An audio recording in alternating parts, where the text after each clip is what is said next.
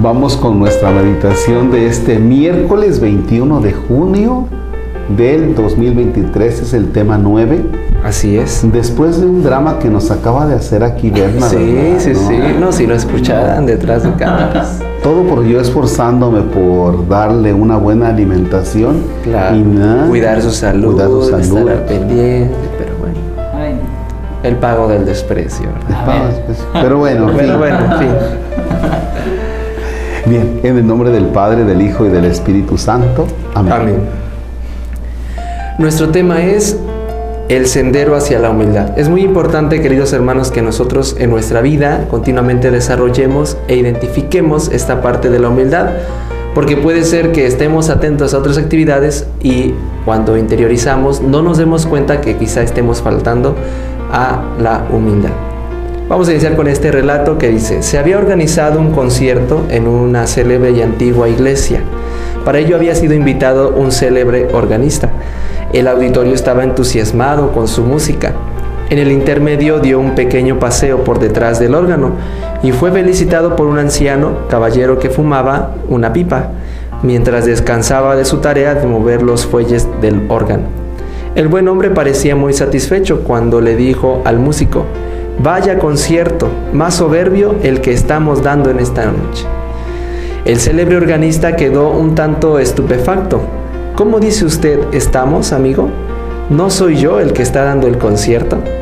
A continuación se volvió para continuar el concierto. Cuando el auditorio se hubo acomodado, aplicó sus manos al teclado para atacar la segunda pieza musical. No salió ningún sonido. Corrió a la parte trasera del órgano el viejo seguía tranquilo con su pipa en la boca. El músico le dijo sonriente, tenía usted razón, estamos dando un concierto. Volvió al órgano y cuando puso sus manos sobre las teclas, esta vez cobraron vida. Bien, yo creo que a lo largo de la vida vas puliendo aquello de la humildad. ¿Qué cosa es la humildad?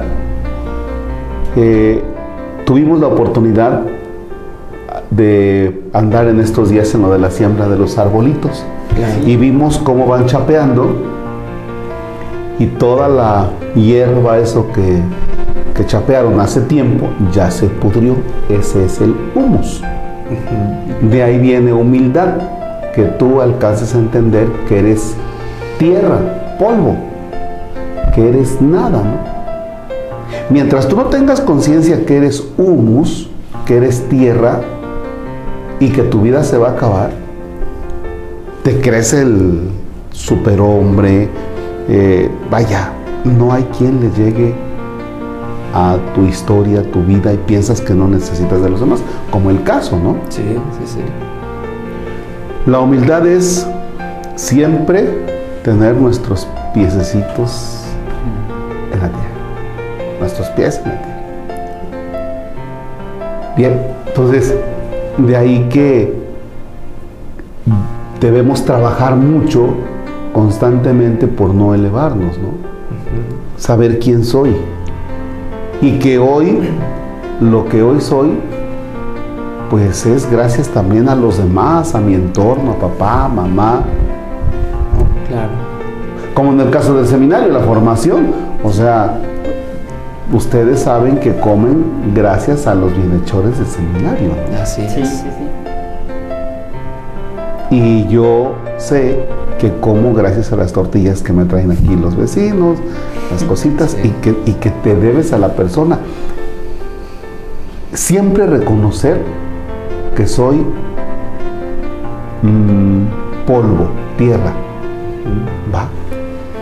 Eso es muy importante porque en la medida en que, en la que nosotros vamos reconociendo no solo nuestra propia humildad, nuestra miseria, nuestro humus, el ser polvo, pues también vamos a ayudar bastante en reconocer el potencial y el papel que tienen los demás hermanos como nosotros, ¿no? En la vida ordinaria o en alguna actividad concreta. Los podemos ayudar, podemos reconocer el papel que tienen los demás. No dejemos que sobresalga solamente nuestra persona, sino también ayudarnos a crecer como comunidad. Pero yo creo que es difícil cuando uno quiere ser protagonista, ¿no? Claro. Ah, sí. pone muchos límites, muchas barreras. Todo yo, o sea, tengo que reconocer el papel de los demás. O sea, vaya, eso es muy interesante, lo que me, llama la atención lo que acabas de decir, porque entonces nos ubica en el valorar al otro. No solamente reconocer que soy tierra, que soy polvo, sino que tengo que valorar al otro.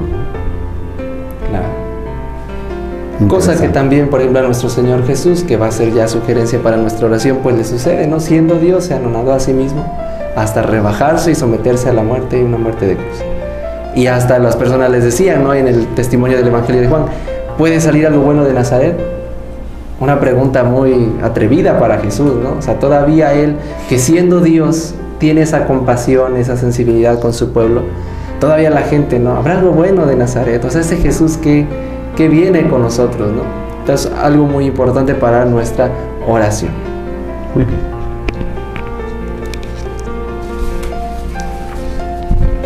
Escuchamos otro relato.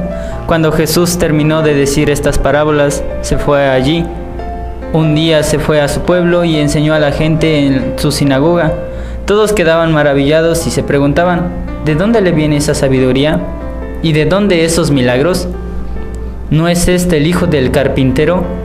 Pero si su madre es María y sus hermanos son Santiago y José y Simón y Judas, sus hermanos también están entre nosotros, ¿no es cierto? ¿De dónde entonces le viene todo eso? Ellos se escandalizaban y no lo reconocían.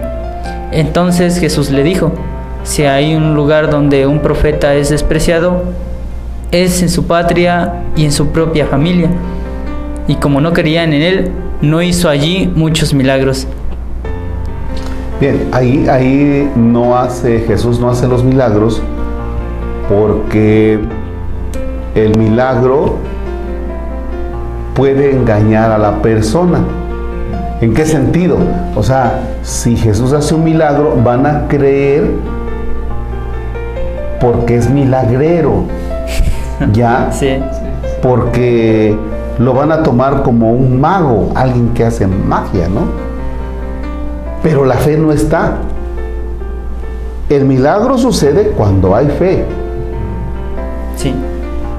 Porque tiene fe, por eso sucede el milagro. El milagro no se suscita para que tengas fe.